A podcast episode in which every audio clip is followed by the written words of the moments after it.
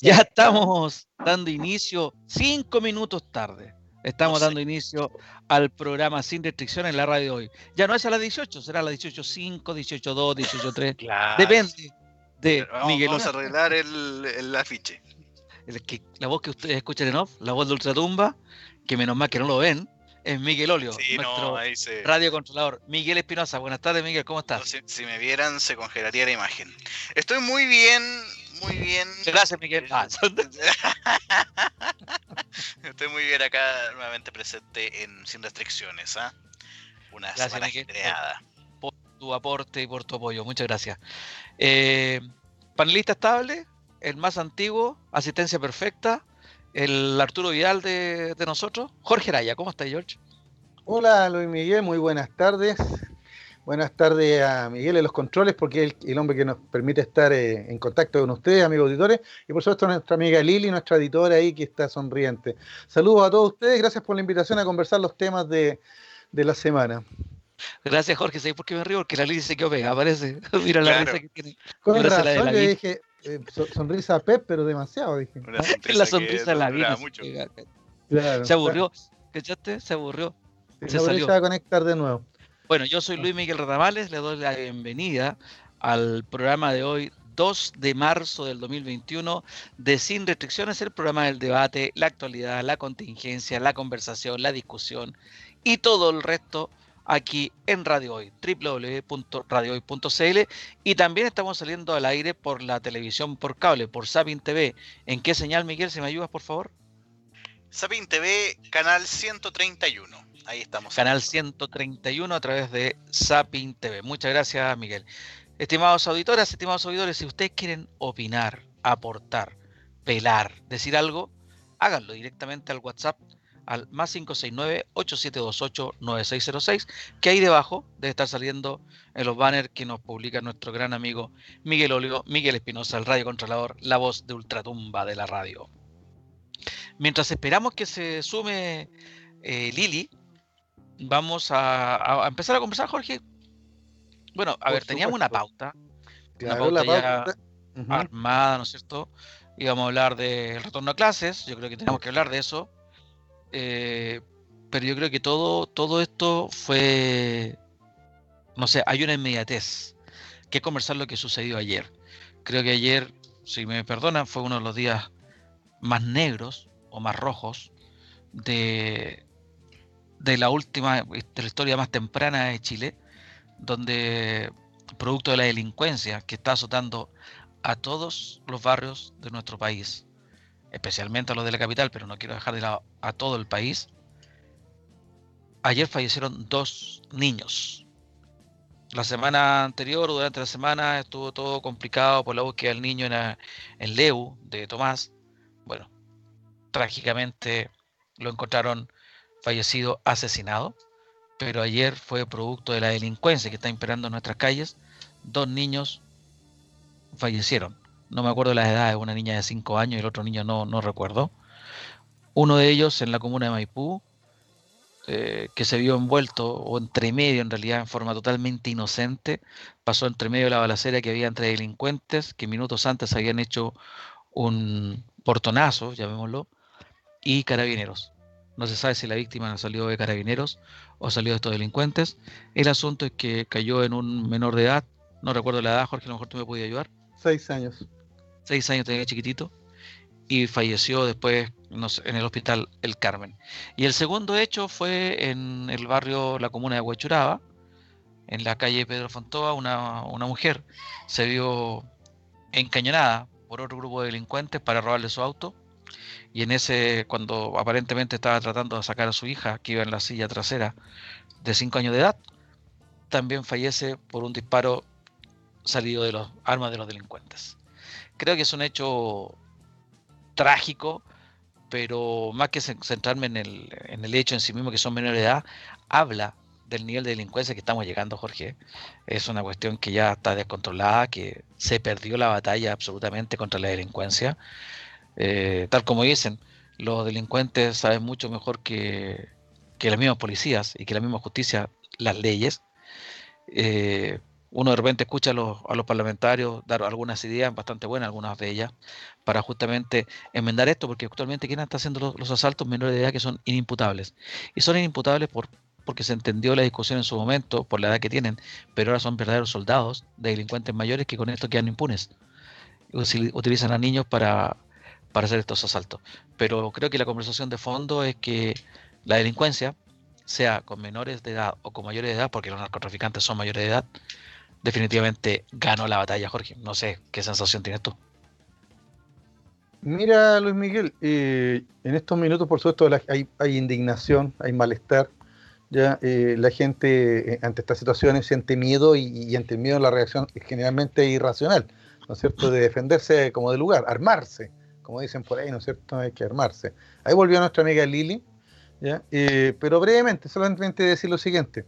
¿ya? Em, en, las situaciones cuando las sociedades se encuentran en crisis, crisis sociales, políticas o económicas, ¿no es cierto? Eh, o morales, como quieran, ¿ya? Eh, es cuando los sectores eh, como la delincuencia aprovechan, ¿no es cierto?, este río revuelto. Ya, nosotros ya tenemos una crisis política que viene de, hace bastante tiempo. ¿Ya? Porque Bachelet 1 Piñera 1, HL2 y ahora Piñera 2, te fijas, esto no es nuevo. esta crisis de falta de, de representatividad política. Tenemos la crisis social, ¿ya? que algunos dicen que no es culpa del modelo porque el modelo ha hecho crecer y ha generado riqueza en Chile, ya pero para otros modelos ha generado mayor desigualdad, ¿no es cierto? ¿Ya? Y, por ende entonces eh, e, esa crisis se fue incubando hasta que explotó en, el estallido social. ¿ya? Así que ahí tenemos la otra crisis. ¿Ya? Pero, pero para no hacer el listado de todas las crisis una por una, ¿no es cierto?, ambiental, etcétera, llegamos al caso nomás de que en estos momentos, con el estallido social y la pandemia, evidentemente que el Estado eh, está quedando corto, chico, está llegando tarde, ¿ya? Está llegando tarde. Y, los sectores delictivos, eh, como tú lo señalaste muy bien, lo maneja muy bien esto. Te fijas, lo maneja muy bien y están aprovechando su, su primavera, todas estas las promesas de, que se acabó la fiesta, de que no va a haber más puertas giratorias, todo quedó eso en puras palabras. Y yo creo que el reflejo más patético se vivió hoy eh, anoche, en una entrevista que dio el presidente de la República a Canal 13, ¿ya? en donde pese a su agitar constante sus cortos bracitos, ya no fue capaz de dar ninguna garantía de, de nada. ¿ya? Ante la muerte de estos dos niños que tú señalas muy bien, ¿ya? Eh, que no son las únicas víctimas, porque hemos tenido otras balas locas y otros temas que hace, hace tiempo que está sucediendo esto, ¿ya? simplemente eh, no hay Estado, no hay policía, no hay autoridad, y claro, efectivamente la sensación que queda es que la delincuencia ganó, pero, pero yo soy de los que cree que está ganando por el momento, ¿ya? pero ya viene el contraataque, así que eh, la ciudadanía hemos sabido, ¿no es cierto?, organizarnos y salir adelante. ¿ya? Eh, así como lo hicimos para el estallido social y votamos y vamos a tener una convención, etcétera, ya el tema de la seguridad social también pasa por, por una nueva policía, ¿no es cierto? Y por ciudadanos comprometidos que estén dispuestos a apoyar, ¿no es cierto?, las medidas necesarias, ya que no son precisamente las que el gobierno está planteando, ¿ya? sino que pasan básicamente por, por, por recuperar el rol del Estado. ¿Y cuál es el rol del Estado? Ya el bien común. ¿Y cuál es el bien común? Mantener el orden, la paz y la seguridad, que es lo mínimo que se le pide a cualquier gobierno. Ahí está Lili de vuelta, no sé si Lili nos escuchas. Sí, ahora saludemos a Lili porque se nos había caído ella. Ahora sí. Hola Lili. Hola. No nos escucha, parece. No, parece que no, no, no nos oye. bueno, escríbele para quien haga señales. Bueno, eso fue lo que estábamos hablando entonces, lo que correspondía al, al, hecho de ayer. En nuestra pauta teníamos que conversar del retorno a clases, teníamos que conversar también de, de los números del COVID, que en realidad no son tan eh, amigables. El, el COVID no se ha puesto, no se ha puesto tan buena onda como quería el ministro Mañalich. Eh, porque las cifras son lo decían ayer que son las mismas que teníamos en junio o julio del año 2020. Ah, en, esa época estábamos prácticamente confinados y ahora la gente anda, anda en, la, en la calle. Y también otro tema era la situación de, ahora le llaman la macro zona, macro zona sur o zona macro sur, no sé cómo le llaman, que se refiere al, a la, Araucanía, donde sectores oficialistas, sectores de la derecha, le están exigiendo al gobierno que establezca un estado de sitio por la zona de también de delincuencia que según ellos existe en esa zona y, la gente de oposición se, se, opone a ello. Aparte de eso está la reforma de pensiones que está llevando, está empujando eh, mejor dicho, el gobierno en el Parlamento sin mayor éxito. Entonces ha habido mucha, mucha noticia.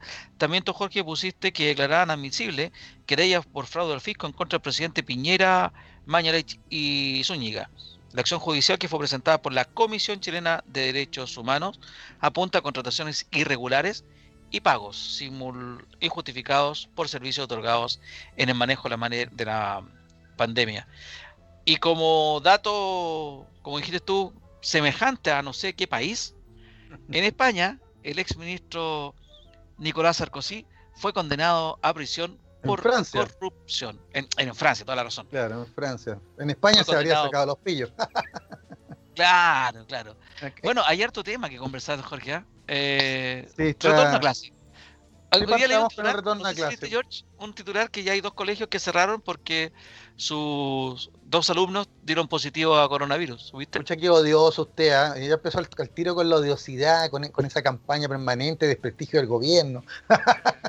¿No es cierto? Mira, no, vamos por orden. Yo aquí tengo la noticia, ¿no es cierto? Eh, día lunes partió el año escolar, primero de marzo, y el Colegio de Profesores, en su balance del día lunes, arrojó solo un 5% de los estudiantes regresó de manera presencial. ¿ya? Y el 90% de los colegios públicos, ¿ya? Partieron sí sus clases, pero de manera telemática. ¿ya? Y, yo quiero hacer énfasis en, eso último, porque ¿se acuerdan que la semana pasada les contaba yo off the record, ¿no es cierto?, fuera del aire, ya de que había escuchado comentarios odiosos, que los profesores son flojos, que son los únicos que no quieren volver a trabajar, ya que todo Chile está trabajando, los profes no quieren hacer nada porque son flojos. Bueno, yo le expliqué a esta persona que no son flojos porque los profesores siempre han trabajado y han seguido trabajando. Lo que pasa es que no presencialmente.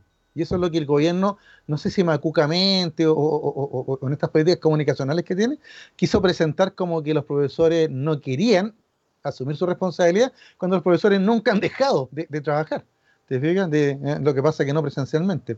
Ahora, los colegios que se presentan en cuarentena preventiva porque encontraron coronavirus. Uno creo que uno está en San José de Maipo, no, en de Maipo, y el otro Luis Campino. Eh, claro, sí, exactamente. Eh, y bueno, y que en realidad, eso, mira, me voy a remitir a, una novela, pues, un cuento, ¿te acuerdas? Crónica de una muerte anunciada. O sea, cuando la gente, cuando el gobierno instaló la idea. Eso mismo dijo el de profesores. Claro, cuando el, ministro de Educación instaló la idea de que los profesores, eh, o no, no, perdón, no el ministro de Educación, el ministro Palacio, el de Economía, instaló la idea de que los profesores eran flojos, que era un caso de estudio, esto, ¿no es cierto?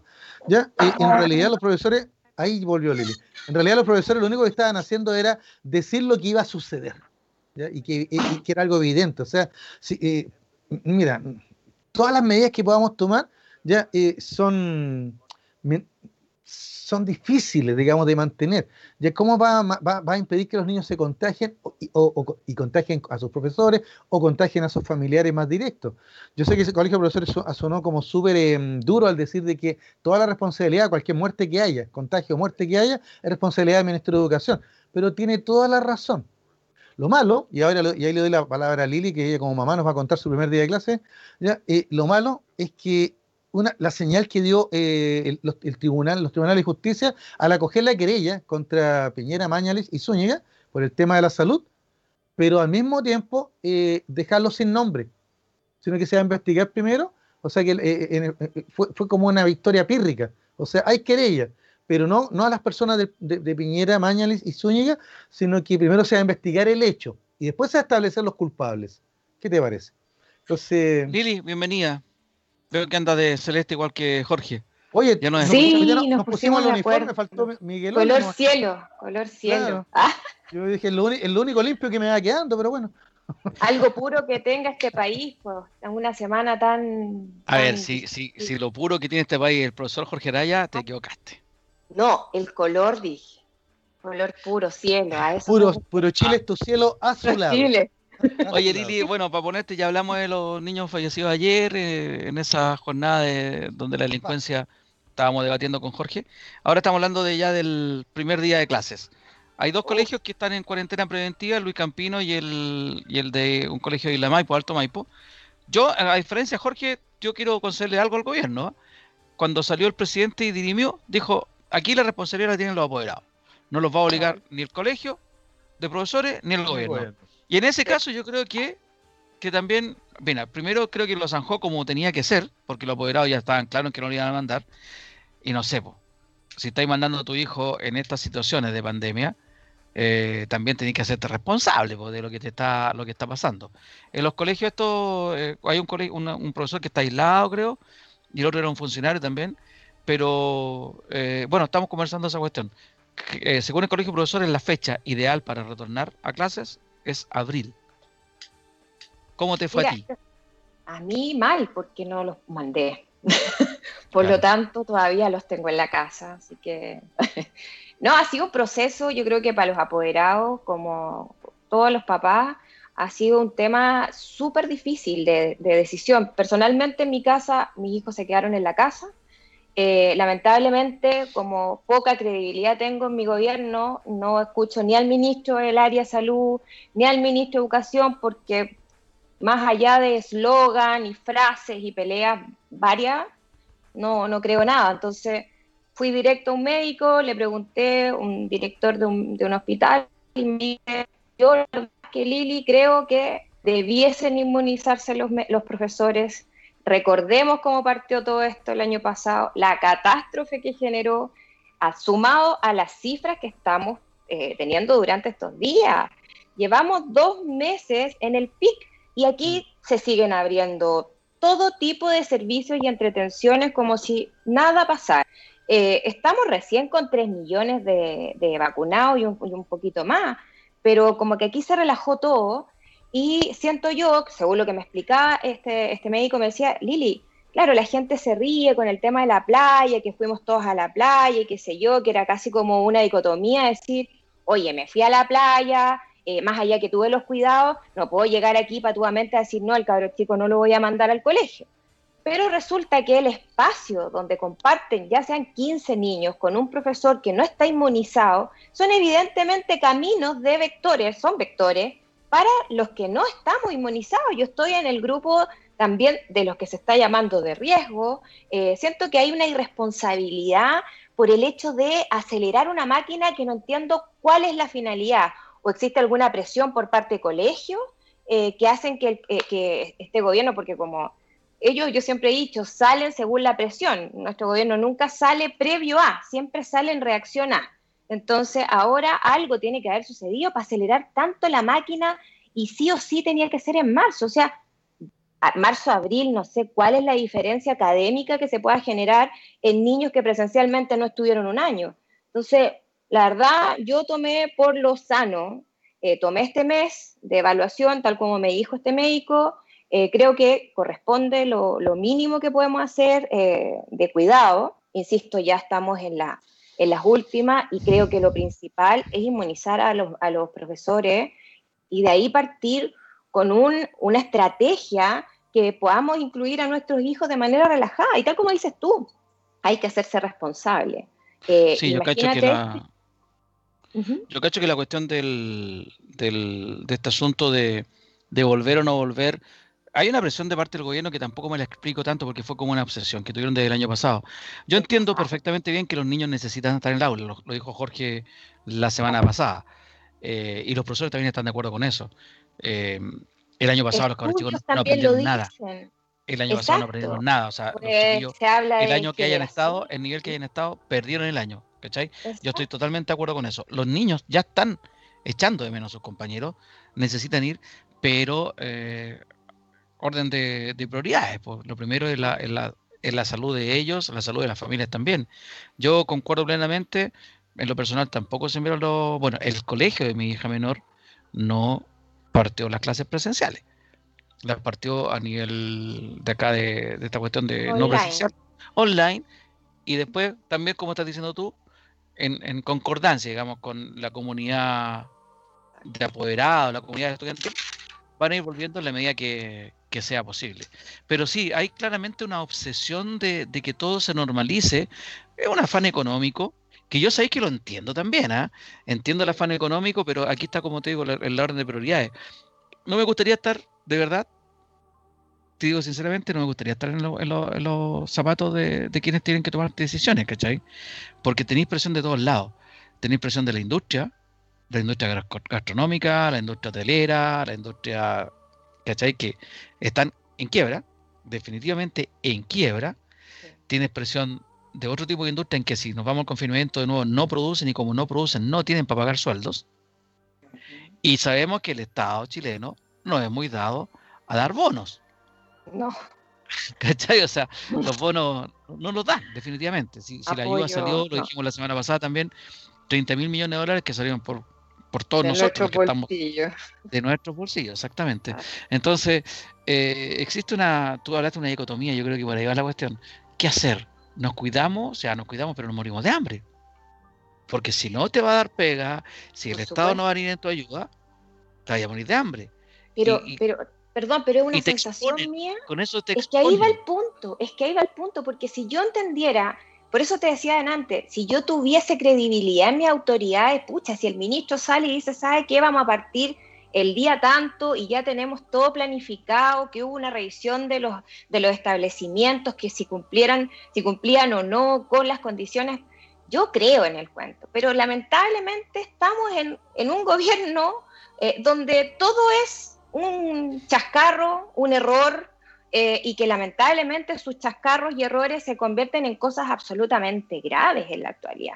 Entonces, por eso yo hablaba, hay tanta dicotomía en la información. Si tú ves que están abriendo el zoológico o el mirador del Costanera, tú decís, chuta, o sea, los números entonces estará, o las vacunas. Uno es un mortal cualquiera, entonces a eso es lo que voy. Esa falta de información concreta, que tú puedas realmente concentrarte que este gobierno, y vuelvo a repetir, te va a guiar por la buena senda, yo, perfecto, pero lamentablemente no es así. Hay que buscar otras fuentes de información y los médicos en su mayoría dicen, ojo, hay que tener mucho cuidado, los niños deben volver, es una necesidad absoluta para ellos, en un sinfín de áreas. Yo tengo una niña de 12 años que este año desarrolló TOC, situaciones que jamás había visto y fue simplemente por el hecho del encierro. O sea, yo sé perfectamente la necesidad que tienen los niños de volver. Yo lo tengo, lo vivo eh, latente en mi casa. Pero, insisto, lo que decías tú, existe una lista de prioridades.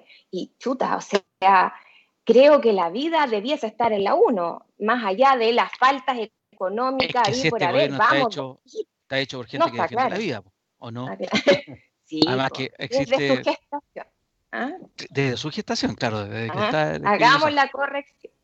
Sí, pero antes que le pasemos la palabra a Jorge, que está ansioso por hablar, ah. lo, que me, lo que más me enferma en esta cuestión es que además este, este gobierno ha sido, creo yo, el más centralista de los últimos años. Todo, todo se traduce en la región metropolitana. Y paré de contar. Aquí, cualquier ministro de la región metropolitana, hablamos de seguridad, hablamos de la región metropolitana, hablamos de educación, hablamos de la región metropolitana, hablamos de salud, los principales focos están aquí en la región metropolitana. O sea, se olvidaron del resto del país.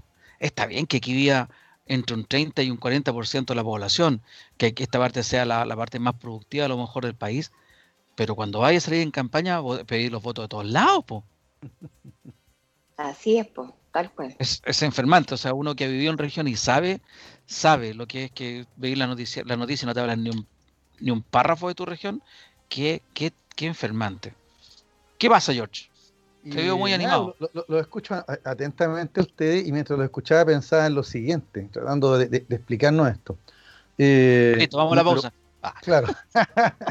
Miren, tres cosas, ¿no? La número uno, el concepto de normalidad concepto que el, canciller Alamán ha impulsado en todo, en todo momento. Pero coloca gallos pesados, pues George, pesos pesados, ya te vaya No, es que yo estoy hablando del gobierno. Era, abusivo, pegarle el suelo a una persona es de mala, gente. Es el número uno, el concepto de normalidad. O sea, el gobierno, eh, dentro de, su agenda oculta, ya evidentemente quiere, quiere, quiere impulsar la sensación de que el estallido social pasó, la pandemia pasó y el país está normalizado entonces, y somos los líderes en Sudamérica. no sé qué, pero seguimos siendo líderes en Sudamérica. No, en estos minutos sí somos líderes porque estamos ya, ya tenemos 3 millones de vacunados ya, y no son todos de, del Congreso o, de una élite. ¿ya? Nos eh, vacunaron del 11 de marzo hace 3 años.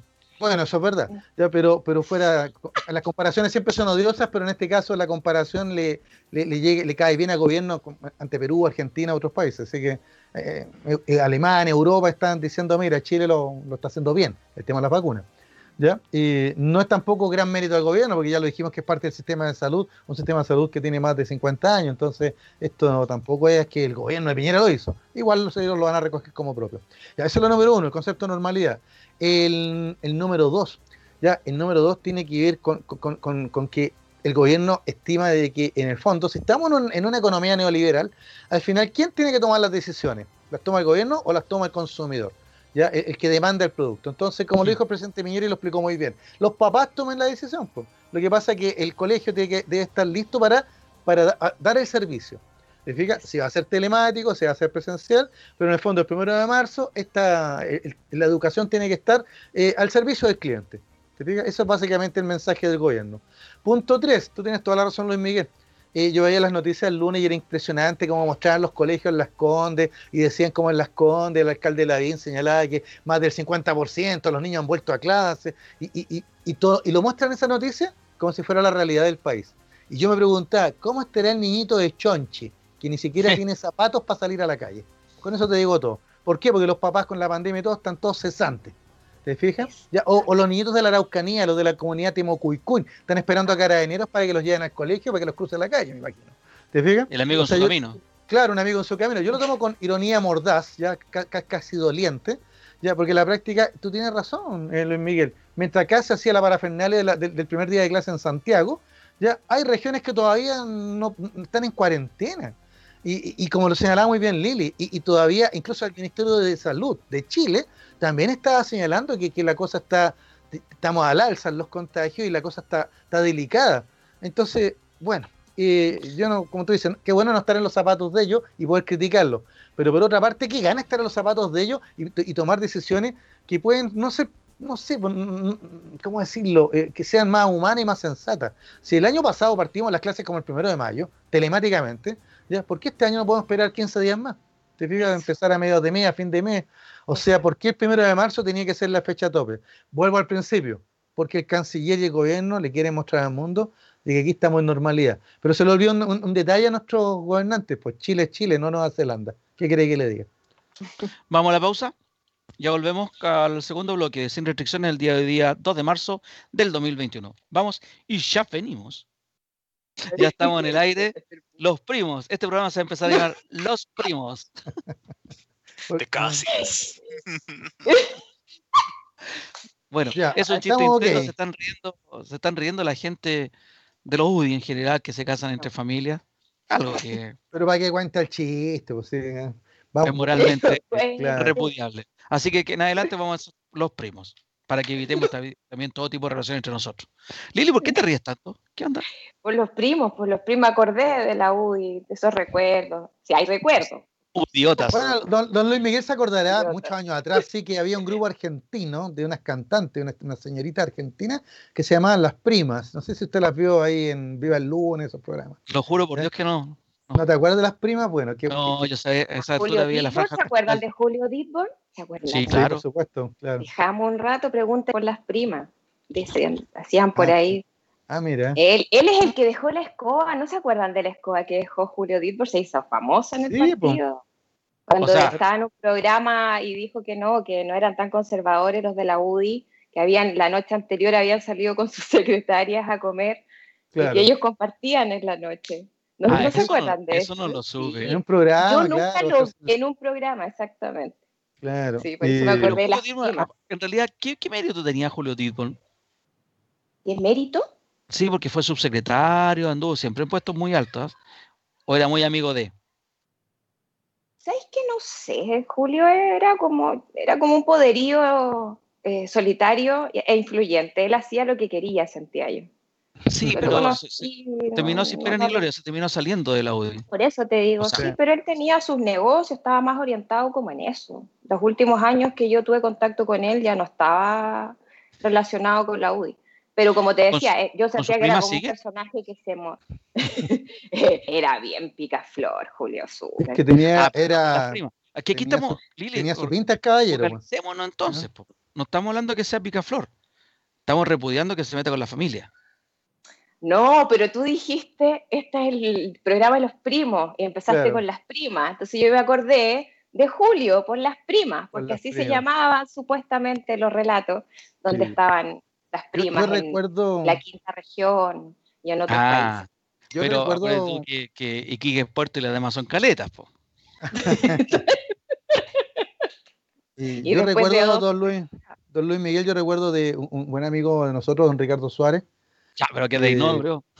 Eh, eh, no, que Ricardo, por eso siempre me acuerdo de porque él gritar, tenía, una- él tenía unas primas Buena muy buena onda, por eso te digo, y siempre me acuerdo de sus primas. Así que un recuerdo a un amigo. eh. Ya, Oye, siga.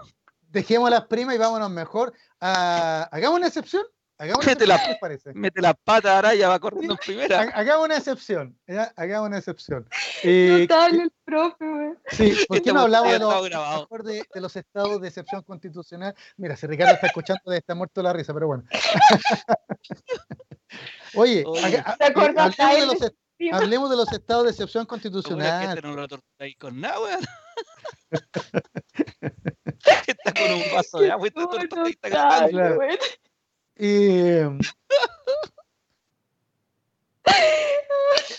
Pero, don George, y Miguel está calladito. Miguel. Ahora Ya te quedaste hablemos callado. de esta excepción. Es que yo siempre soy el doctor acá, ¿no es cierto? Claro. Oigan, jóvenes, eh, jóvenes, me salió profe, me salió super doctor. Oigan, chiquillos, ¿y ¿qué les parece si, como digo, sigamos con la, la excepción y, y sigamos con la pauta? pues? Sí, ¿Eh? no, acá. Esta Sí. excepción. ¿Por qué estaba hablando de los estados de excepción?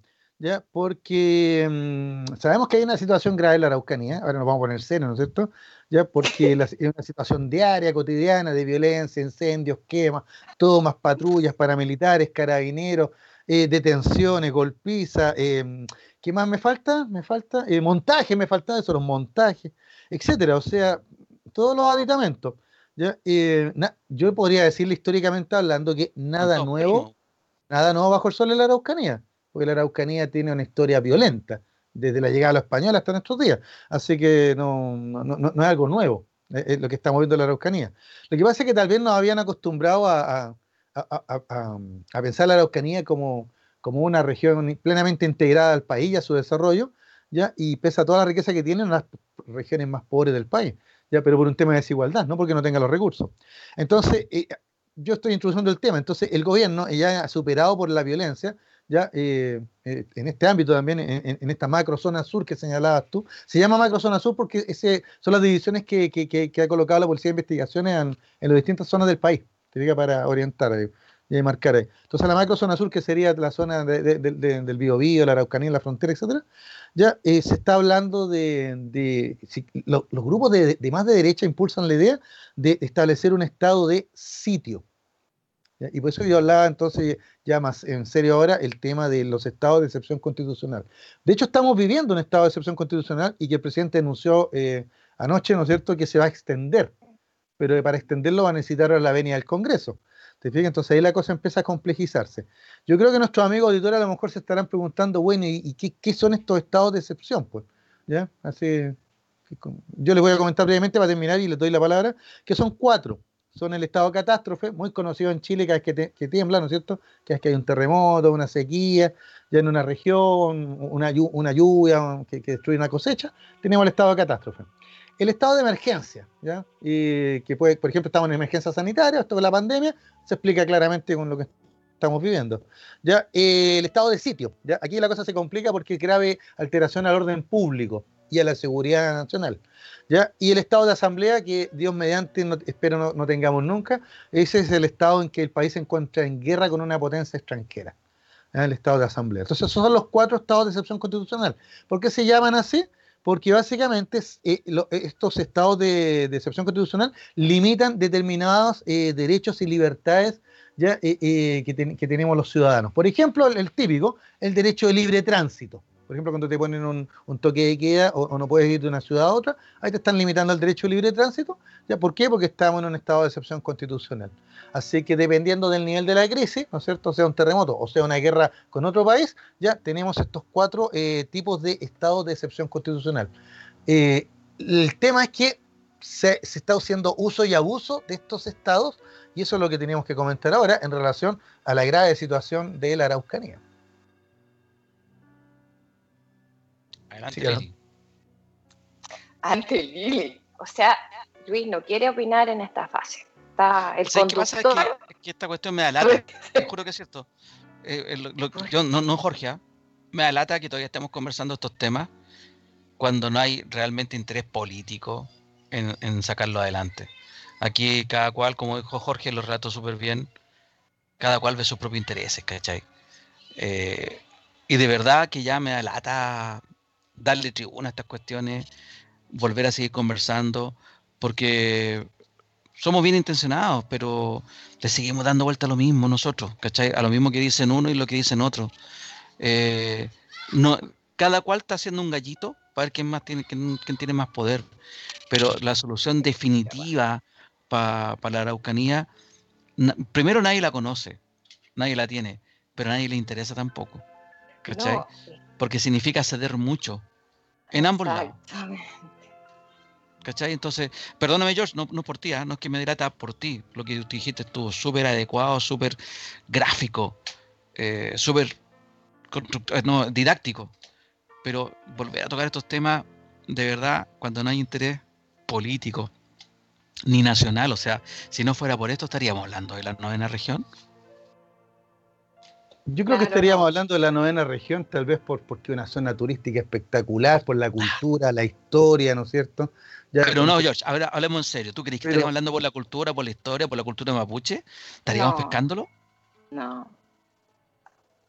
Yo creo que estaríamos hablando por Pucón, por Villarrica, por esas cosas como dijiste tú, el turismo. Claro. Pero nadie estaría hablando de, la cultura mapuche, ni, ni los pueblos nativos, nada. Nada, ¿cachai? Por eso te digo, yo veo que no hay ningún interés real por buscar una solución a ese problema si quisieran realmente, en vez de ir a, pasar no sé dónde, vayan a Canadá, vean cómo se integraron en Canadá a los pueblos autóctonos, a los pueblos originarios. Mira cómo los tienen en esas partes, en esa reserva indígena.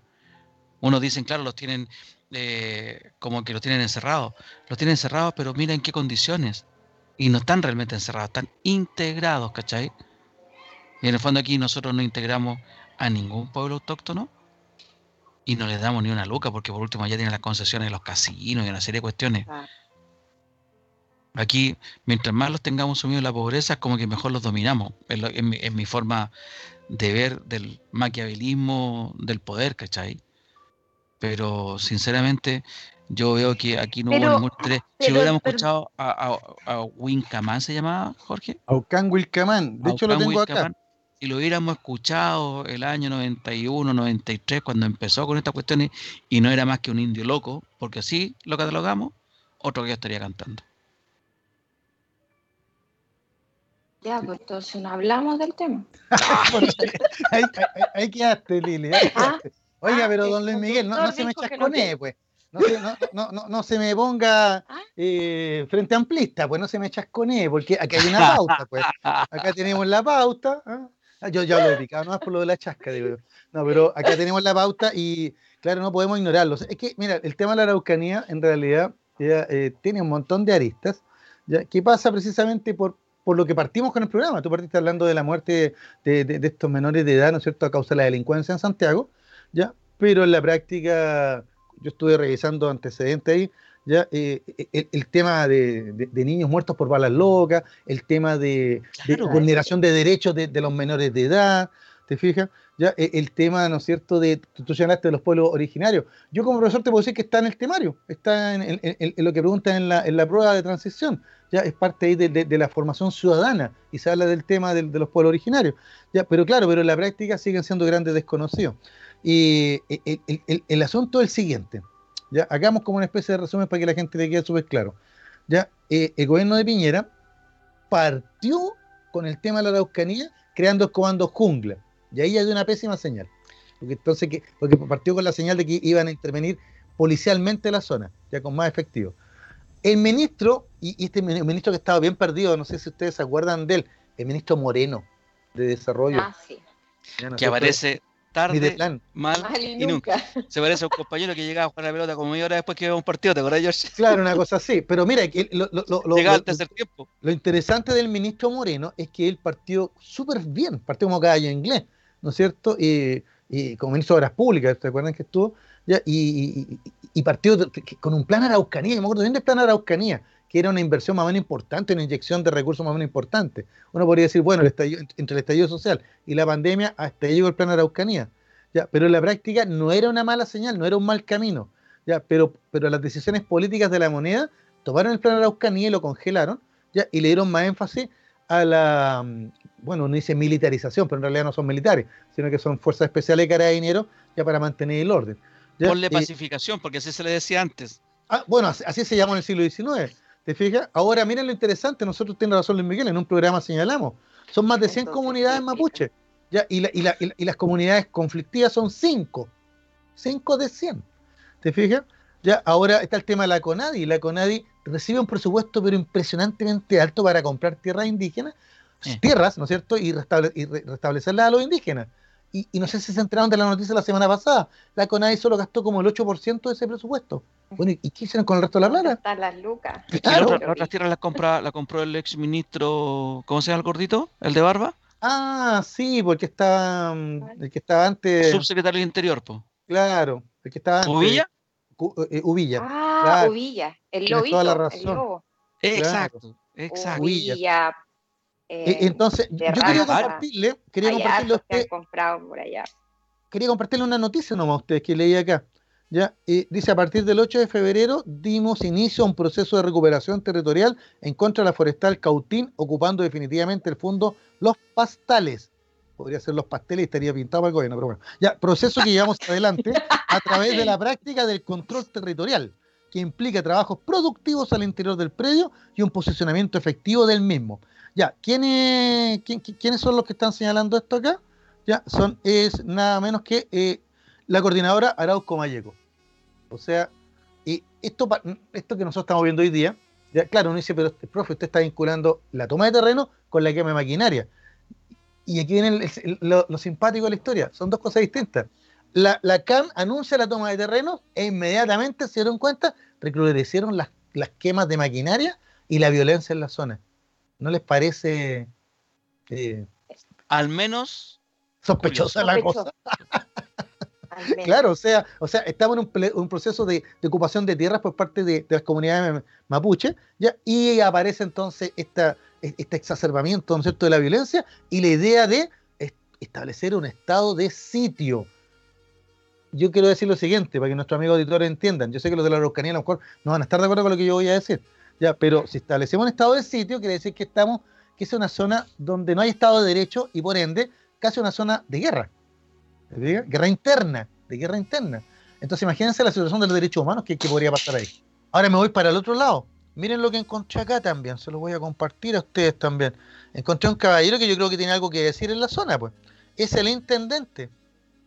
El intendente de la Araucanía. ¿Ya? Aquí está abriendo la página, el mostrador para que todos sepan, pueden meterse ahí y ver, buscar ahí la noticia. ¿Ya? Y el intendente de la Araucanía dijo, se fijó un protocolo de acción que ha dado resultado. Por ende, descarto el estado de sitio. ¿Se fija? ¿Y cuál ha sido el protocolo de acción que ha resultado según el última intendente, semana ha eh, los más Dice que se violentos? reunió con el ministro del Interior, con el subsecretario del Interior, con los altos mandos Carabineros, Fuerzas Armadas y la PDI, ¿ya? y se fijó un protocolo de acción que está dando resultados. Ah, Entonces- no, claro. Entonces, miren. Como los 800 PDI que fueron para allá con una rama de marihuana que volvieron y uno muerto. Fantástico los eh, planes. sí, pues, y, la, y la hija de Katy Este que la trajeron detenida porque era, era una subversiva. Porque era, exactamente. Claro. O sea, oye, Miguel tiene algo que decirnos porque alguien está escribiendo al Por favor. WhatsApp. Eh, sí, en nuestro WhatsApp, el más 569-8728-9606, que bueno, un auditor dijo con lo que hablaban hace un tiempo, los castos reflejan muy bien a la UDI en Morandé con compañía. Ese fue Ah. el lo comentario mejor, que llegó son lo a mejor. nuestro WhatsApp. ¿Los han visto? Yo los Con el chaleco acá. Me reí, Claro. es que es tan clásico. el- y Sí, los están zapatos buenos los castos. Está bueno. Aparte, el nombre está bueno, los castos. Oye, estimado Luis Miguel, si usted tiene razón, castos, eh, eh, el tema es como repetitivo, repetitivo el tema de la Araucanía. Pero hay que, hay que mencionarlo, ¿por qué? Porque se lanzó la idea del estado de sitio, ya explicamos en qué consiste el estado de sitio y, las consecuencias nefastas, y yo me hago la siguiente pregunta nomás. Con eso, el, otro día conversaba con un amigo que estaba muy de acuerdo con el estado de sitio y porque mantener el orden por lo que está subiendo la Araucanía. Yo le dije, pero aquí viene un puro tema. Fue Carabinero y perdió. Fue la PDI y perdió. Y si mandan al ejército y pierde, ¿qué pasa? Un estado entre los estados. Exactamente. O sea, ahí se, esto es una ¿Queremos otro Kosovo? O ni siquiera Kosovo, piensa en Colombia nomás. ¿eh? Sí, pero en Colombia no había otro estado, un estado sobre otro estado y las guerrillas en realidad sucumbieron por el narcotráfico, sucumbieron por eso. Colombia en realidad, en ese sentido, como que va la curva en, descenso. Pero aquí no. Y aquí, eh, eh, aquí como que el movimiento está, estaría más validado.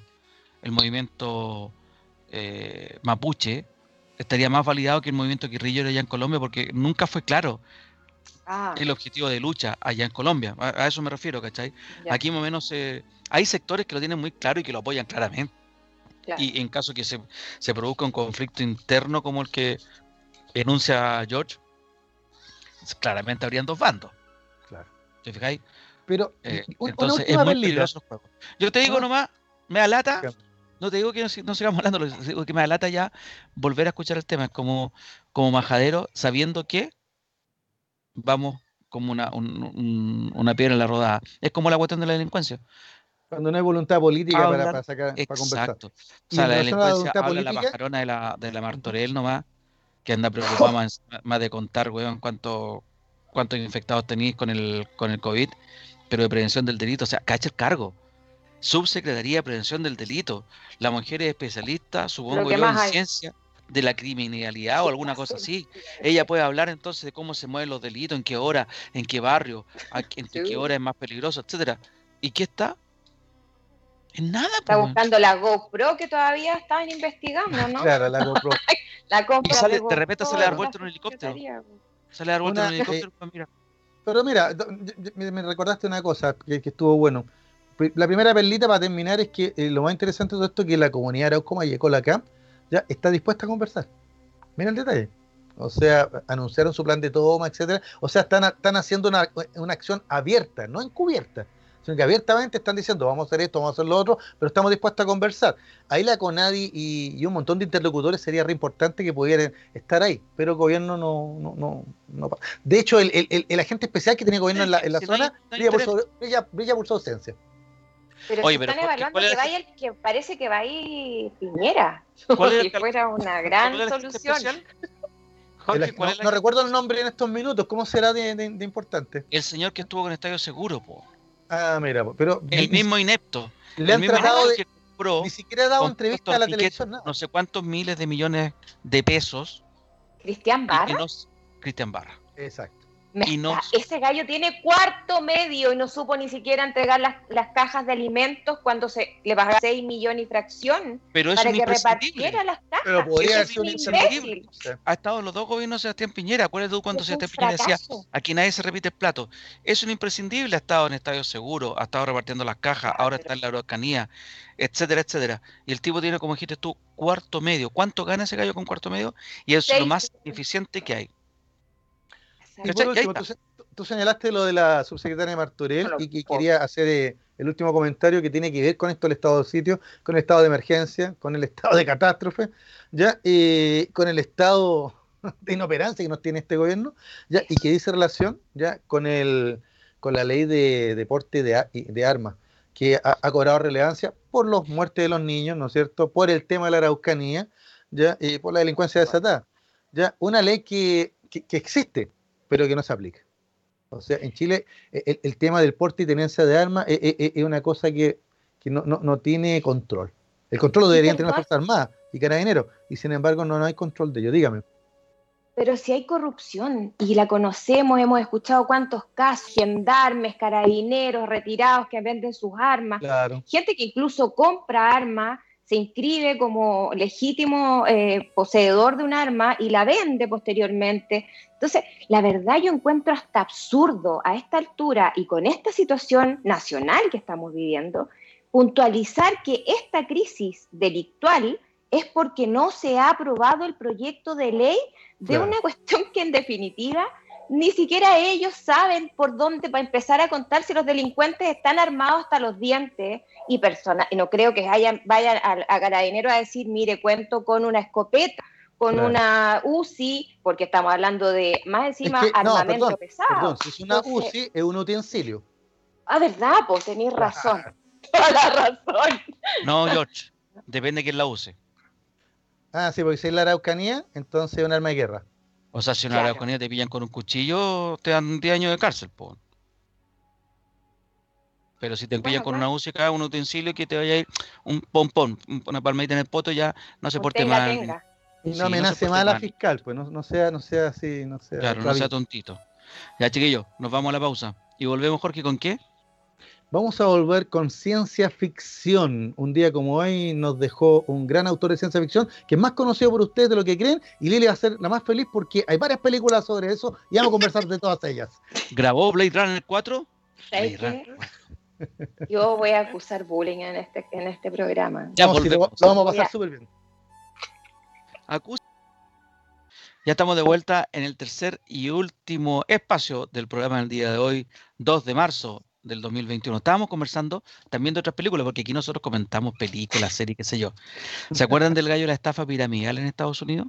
el que estafó a políticos, actores, artistas en general, grandes empresarios. Madoff. Ah, Madoff, sí, pues, claro, Madoff. Sí, hay una película muy buena del, con Robert De Niro.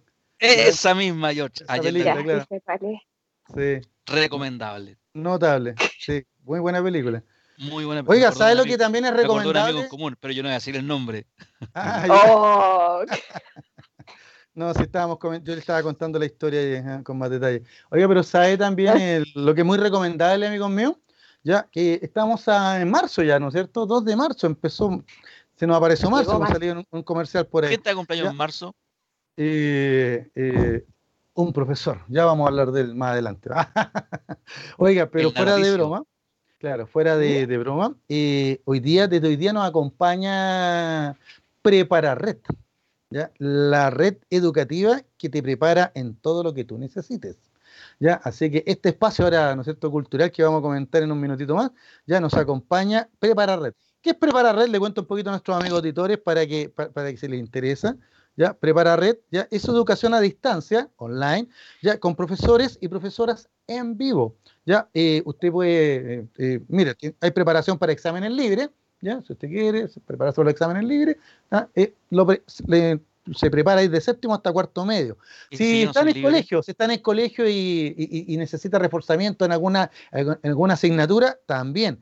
Eh, si estamos estresados y con todo esto del encierro y, los contenidos, ¿no es cierto? También hay apoyo socioemocional, ¿ya? Y las clases pueden ser individuales, ¿ya? O también pueden ser grupales. A lo mejor eh, usted y un grupo de sus amigos, ¿no es cierto?, quieren ¿ah? conectarse, ¿ya? Y, esa es la idea. Prepara Red llega a donde usted donde usted pueda conectarse, ahí está Prepara Red. ¿Cómo contacta Prepara Red?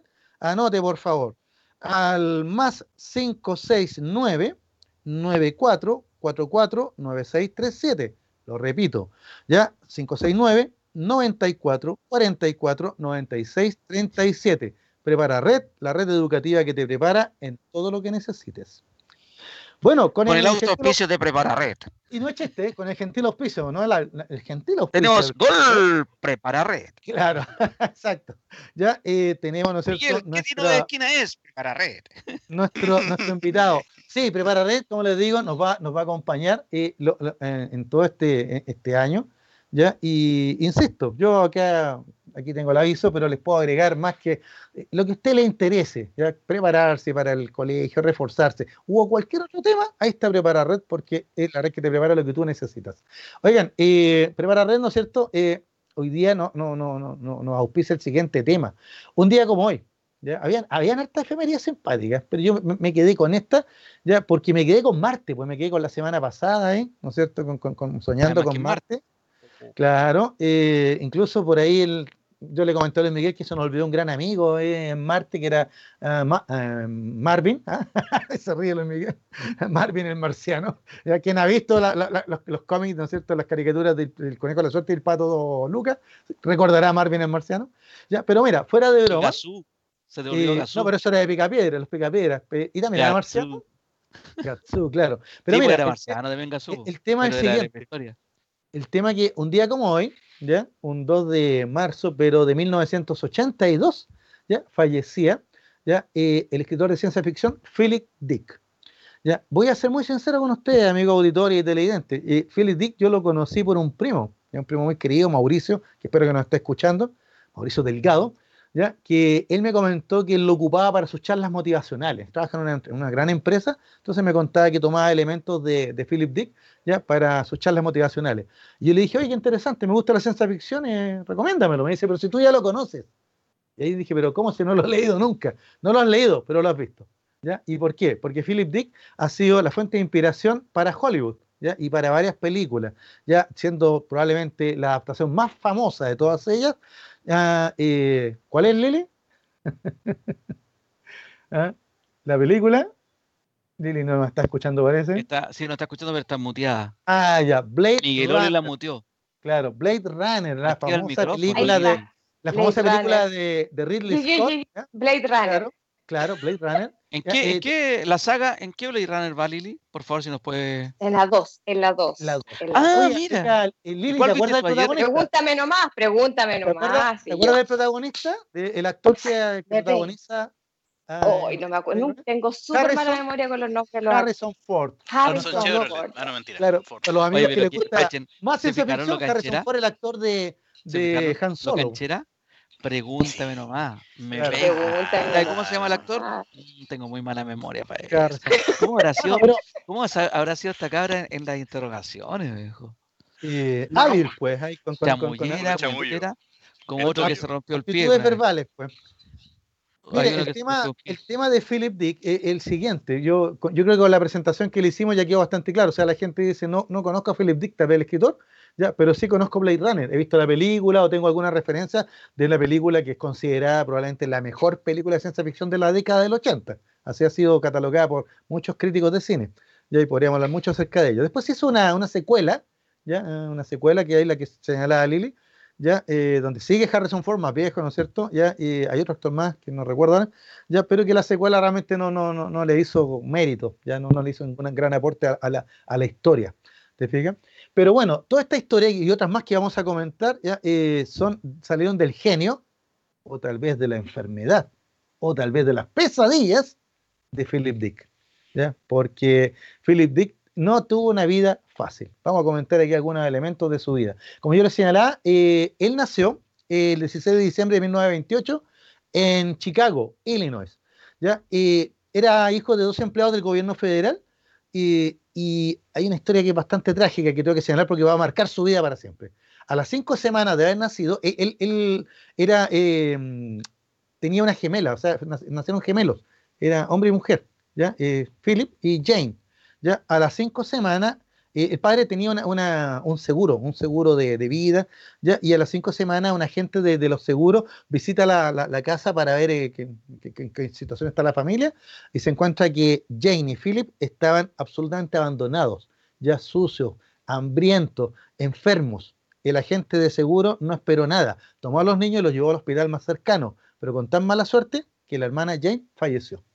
Y Philip, después de una hospitalización, sobrevivió. Estamos hablando de guaguas de cinco semanas. Esa es la experiencia que marca definitivamente la vida de, de este escritor. ¿ya? Eh, ¿Y por qué digo que lo marca? Porque entonces va, va a desarrollar una serie de problemas sociales, conductuales, adictivos y enfermedades también. Algunos hablan de derechamente de esquizofrenia. ¿ya? Pero él, él en sus escritos siempre va a estar el, el fantasma y el recuerdo de su hermana. ¿Ya? De, incluso por ahí hay un cuento que él sale esto de los gemelos, de gemelo el bueno y el gemelo malvado, que incluso los Simpsons en un capítulo hicieron, ¿no es cierto?, la, la jugarreta, estos capítulos de los Simpsons de Halloween, en donde aparecía la historia este del gemelo bueno y el gemelo malo. ¿Te fijas? Así que e- e- esa es una, una situación que quería dejar bien clara porque, porque va a marcar el resto de su vida. Bueno, a los cinco años los papás se divorciaron, sigamos con drama, ¿ya? Y él quedó viviendo con su madre, pese a que su padre reclamó su custodia, ¿ya? Eh, durante toda su infancia sufrió problemas físicos, asma, agorafobia y taquicardia. ¿Te fijas? Ah, la agorafobia. Oye, eh, ubicamos lo que es agorafobia, ¿no? Miguel, por ahí, ¿no? ¿Te Yo no sé qué es. Ah, eh, ¿Qué es la agorafobia? la había escuchado, pero Eh, se me olvidó justo ahora. Ah, ya en la- en la la fobia- glutiente ¿De verdad se me? Fobia a los espacios abiertos, pues. La claustrofobia es los espacios cerrados y la agorafobia es los espacios abiertos. ¿Te fijas? Entonces, o sea, ustedes pueden, imagínense un niño de 5 años con todos esos síntomas. Para que Lili, para que Lili no diga que yo inventé la situación, ve, la, ve, la, película. Mary, Ve la película Mary and Max. Un personaje que tiene agorafobia. Déjame anotar, déjame anotar el, el, nombre porque se me ha Mary, Mary and Max de 2009. Película de stop motion, voces Tony Collette y Philip Seymour Hoffman. Ah, ah. Philip Seymour, mira, qué bueno. Ah. Oye, nuestro amigo. Le, faltaste como los cabros chicos, así. Claro, muchas gracias, Miguel, ahí quedó clarísimo. No, te, no te digo que este es un asesino en serie. Mira, pese, pese a todos estos problemas, nuestro amigo. Amiga Luz. Claro, nuestro amigo Philip, a los 18 años, va, va a, independizarse de su madre, ya va a comenzar a trabajar en una tienda de discos, se va a convertir en disc jockey, ya va a tener, va a ser un especialista en música clásica, ¿ya? Y al mismo tiempo va a ingresar a la Universidad de California, Berkeley, ¿ya? Para estudiar, ¿ya? hasta ahí, digamos, bueno, parecía que había enmendado su vida, ¿no es cierto? ¿Ya? Para, para hacer corta la historia, ¿ya? Em, tuvo cinco matrimonios, no voy a entrar en detalle, ¿ya? Y, y, hijos con todas esas parejas, ¿te fijas? ¿Ya? Pero los matrimonios, por ejemplo, el primero duró seis meses. Así de, ¿Por qué? Porque él tenía severos problemas para empatizar y para relacionarse con otras personas. Sin embargo, esos problemas que él tenía para empatizar, relacionarse con otras personas, no le, no, no, no le, no le quitaron, no, no fueron problemas para escribir. Ya en el colegio se, había destacado un poco, aunque no era un gran alumno, ¿ya? pero en la década del 50 comenzó a escribir una serie de, relatos de ciencia ficción, ya que empezó a publicar en revistas ya de la época, ¿ya? Eh, y empezó a, escribir para otros también, con, con seudónimo. ¿Te fijas? ¿ya? Así que un hombre de una tremenda cultura, ¿ya? Eh, muchos dicen que tiene influencia de Stendhal, de Dostoyevsky, de Flaubert, de, pero si me preguntan a mí, no hay ninguna duda que el que más influyó en su forma de escribir o en las historias que contaba fue Jonathan Swift, que ustedes deben recordar que es el autor de Los viajes de Gulliver, un libro que parece de niños, y que siempre se ha, contado como historia de niños, pero que si lo, si lo leen, queridos amigos auditores, queridos amigos televidentes, se van a dar cuenta que los viajes de Gulliver son una feroz sátira y crítica de la sociedad británica de finales del siglo XVII. ¿ya? Eh, bueno, el autor Jonathan Swift falleció eh, loco, ¿ya? internado por, ¿ah? eh, con, locura. ¿ya? Bueno, el tema es que Philip Dick va a seguir publicando ¿ya? hasta llegar a convertirse en uno de los autores eh, durante la década del 60 más reconocidos de ciencia ficción, pero no en Estados Unidos, sino que en Europa. Sus relatos eran más populares y más leídos en Europa que en Estados Unidos. En Estados Unidos eh, fue virtualmente ignorado, aunque algunos lo, señalan como parte de la generación Beat, toda esa generación de escritores. Como, mira, va a acordar, como Jack Kerouac, ¿te suena? ¿Te acuerdas? Que tuvo en el camino, un libro, ¿no te acuerdas? Ah, sí, sí, sí, sí. Pues yo te regalé ese libro. sí, sí, sí, sí, claro, no, me imaginaba, no me acordaba el nombre. Eh, eh, ese uno. ¿Esa es la generación Beat? Exacto, parte de la generación Beat. Bueno, en los años 60 nuestro amigo eh, va a empezar a explorar otros, otros estados. Mira, una vez va al dentista, le, aplican ahí, ¿no es cierto?, un analgésico, ya lo duerme para, para trabajar y cuando él despierta, ya dice que había soñado tales cosas que quiere escribirlas. Entonces empieza con la experimentación con drogas. Bueno, son los años 60 también. Así que se va a quedar completamente adicto a las anfetaminas LSD. Exactamente.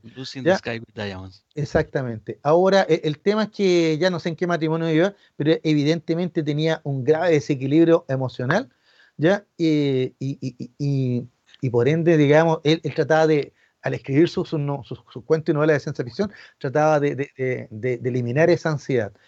Eh, ¿Cómo podemos clasificar los escritos de este caballero, más que de ciencia ficción? lo que él desarrollaba eran verdaderas distopías. De hecho, uno de sus libros más famosos. El hombre en el castillo, ¿ya? es una de sus novelas más famosas, El hombre en el castillo, trata acerca de la Segunda Guerra Mundial. ¿ya? Y muestra a que Alemania y Japón han ganado la Segunda Guerra Mundial y tienen un gobierno mundial y controlan el planeta. Entonces él describe cómo sería e-, ese mundo, controlado por una Alemania nazi y un Japón imperial. Fascinante. Bueno, eh, bueno, ahí donde en, Europa lo encontramos fascinante, en Estados Unidos nadie quería saber de, estos temas. ¿Te fijas? Ah, ah, ah, era pura paz y amor nomás. ¿Te fijas? En esos años hippie. Así que, bueno, él tiene una, serie de, de, novelas, no vamos a entrar en detalle aquí, sino que vamos a señalar lo siguiente. Hay, una historia muy, extraña de él, porque si bien es cierto, era adicto, si bien es cierto, era esquizofrénico, si bien es cierto, había tenido un montón de problemas de salud, familiar, etcétera, ya eh, fue un buen padre, fue muy, paternal. Y una de las anécdotas más famosas que se cuenta es que uno de sus hijos estaba en perfectas condiciones de salud, pero él soñó que tenía un tumor. Lo soñó. Entonces insistió con los médicos y le hicieron todos los exámenes y todos los médicos aburridos porque le decían de que el niño estaba completamente sano pero él insistió, insistió tanto que al final efectivamente le encontraron un tumor oculto que le habría causado la muerte a su hijo, si no es porque lo hubiera insistido. Entonces, también tenía un, lado esotérico, donde él pensaba que se comunicaba a través de los sueños con otras entidades. Incluso va a escribir un libro acerca de eso, porque él pensaba que estas entidades venían de, otro, de otra galaxia, de otra dimensión, de otro planeta. uno, podría, simplemente pensar que era parte de su adicción, ¿ya? Pero, pero habían cosas que digamos que podríamos hablar de una verdadera percepción extrasensorial. Era el ácido que tomaba.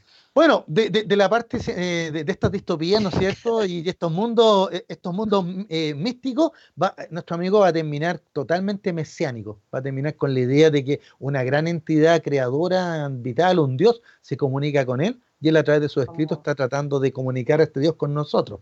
¿Te fijas? Pablo Longueira. estaba, pero no claro. Así que, pero mira, la gracia de él es que tuvo la capacidad para, para ir escribiendo esta historia y estos cuentos, ¿no es cierto? Y, y, a nosotros. Bueno, en 1982, cuando tenía 53 años de edad, sintió un, intenso dolor de cabeza, ¿ya? Y, todos le, recomendaron que fuera inmediatamente al médico. Pero él, como por el tema del, abuso, uso y abuso de drogas, ¿no es cierto? Eh, no consideró la idea y al día siguiente, ¿ya? Falleció de un infarto cerebral.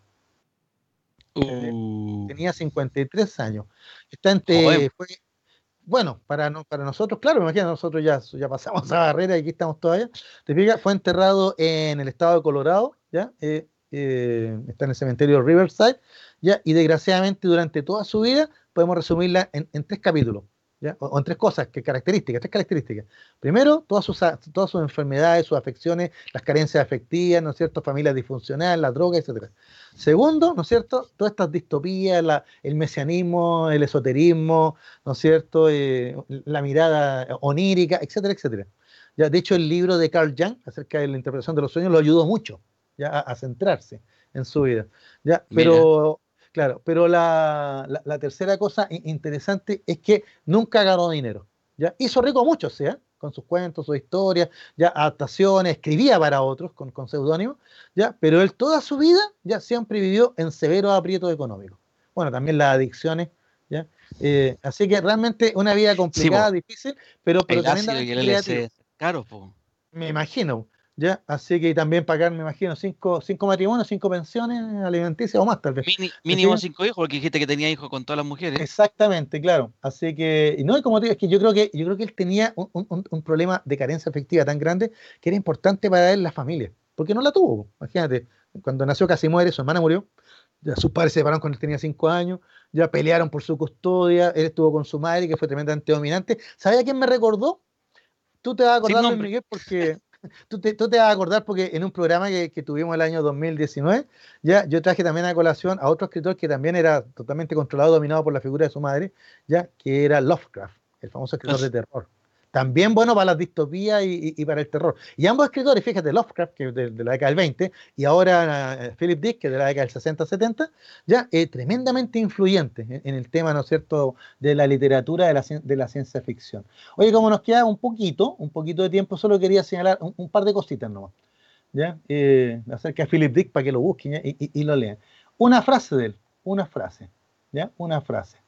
Mira qué buena frase, ¿eh? que no sé, a Miguel le va a parecer y le va a interesar. La realidad es aquello que cuando uno deja de creer en ello, no desaparece. Clarísimo, ¿eh? Mm, interesante, ¿eh?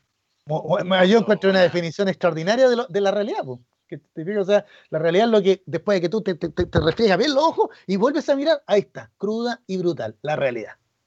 ¿Te digo? Así que, pero mira, esta otra frase nos sirve para lo que hemos estado comentando en todos estos programas. Mira lo que señala, dice, el instrumento básico para la manipulación de la realidad es la manipulación de las palabras. Si tú puedes controlar el significado de las palabras, puedes controlar a la gente que utiliza esas palabras. era tan loco. Más semántico. No, no, loco no estaba, pero tenía montones de problemas, pero loco, loco no estaba. ¿Te fijas? Loco no estaba. Ya, y bueno, lo prometido deuda, amiga Lili, antes de irnos, ¿no es cierto? Como nos quedan unos minutitos todavía, un par de minutitos. ¿Ya? claro. Ya tengo eh, miedo. No, pues es que mira, es que yo sé que, yo sé que hemos Tengo Pan. La realidad. contémosle a nuestros amigos que estábamos festinando por, por, por, por una película, ¿ya? Que- por, por el Por número de Runner película. 4, que no sé cuándo van a darla.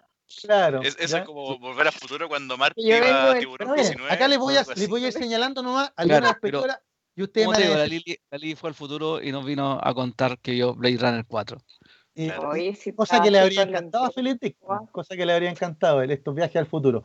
Ya, pero claro, el problema es que el futuro que se imaginó Philip Dick era brutal, pues, contaminado, violento, deshumanizado, robotizado, o sea, una distopía. Eh, bueno, Mira, la película Brave Runner, El futuro ya llegó.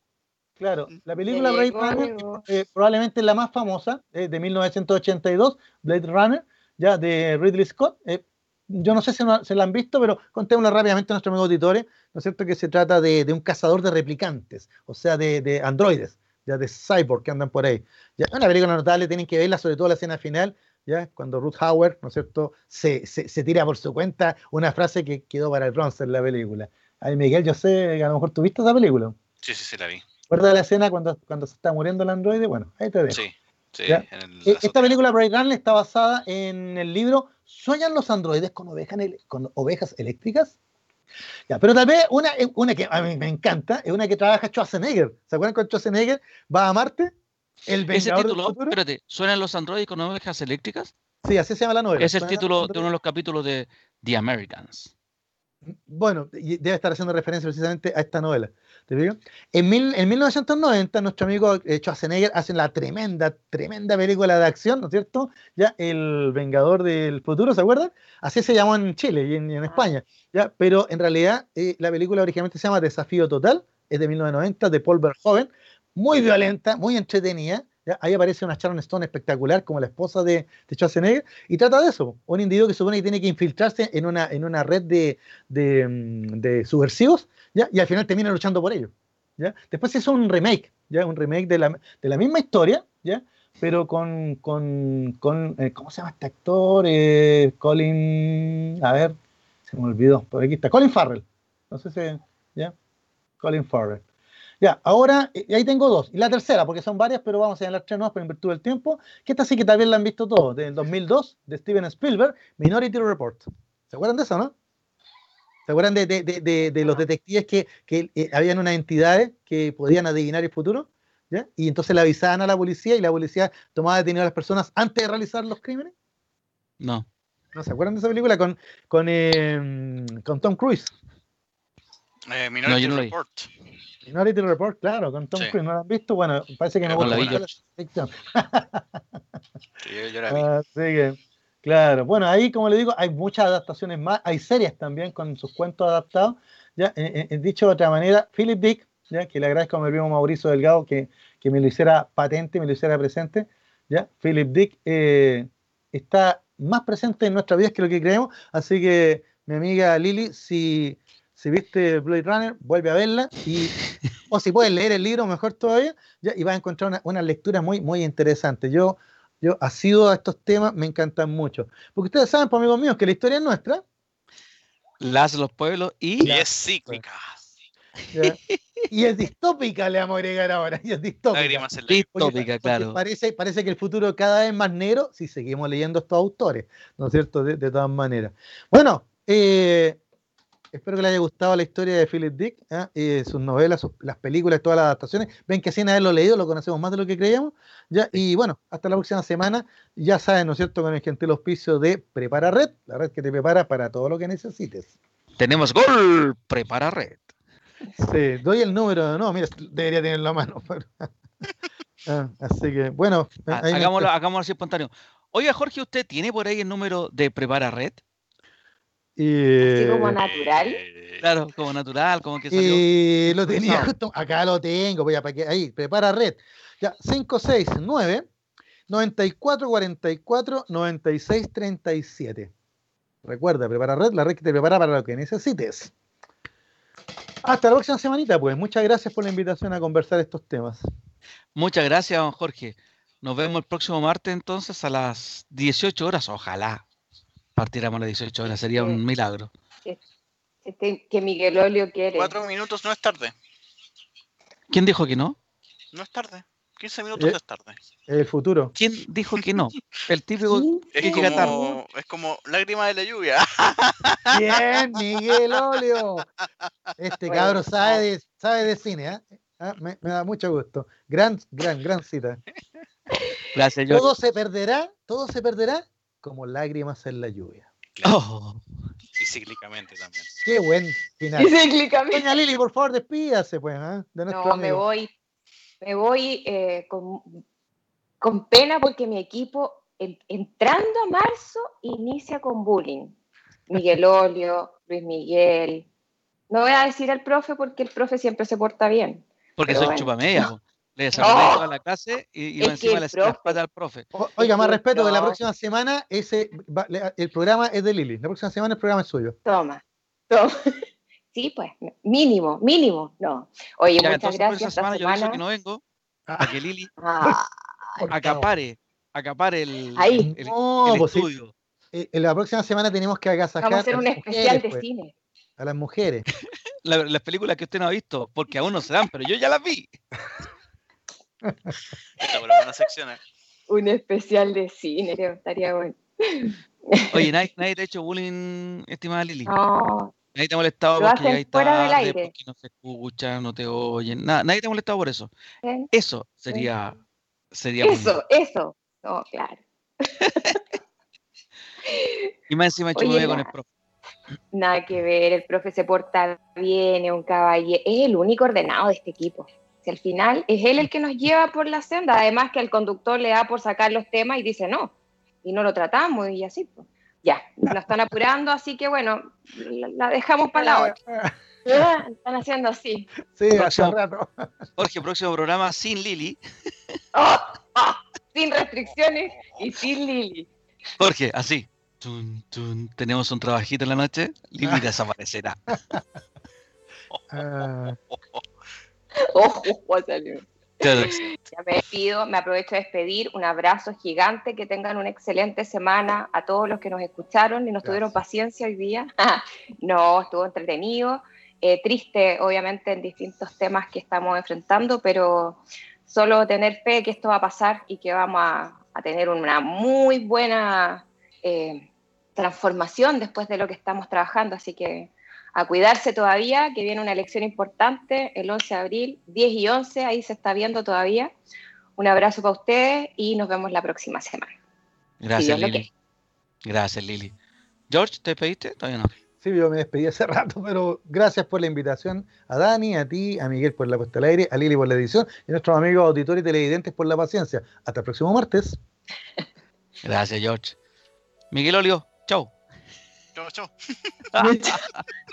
Chau, chau. Después que molestaste de Capitana Pagio hoy día, encima querí despedirte fresco.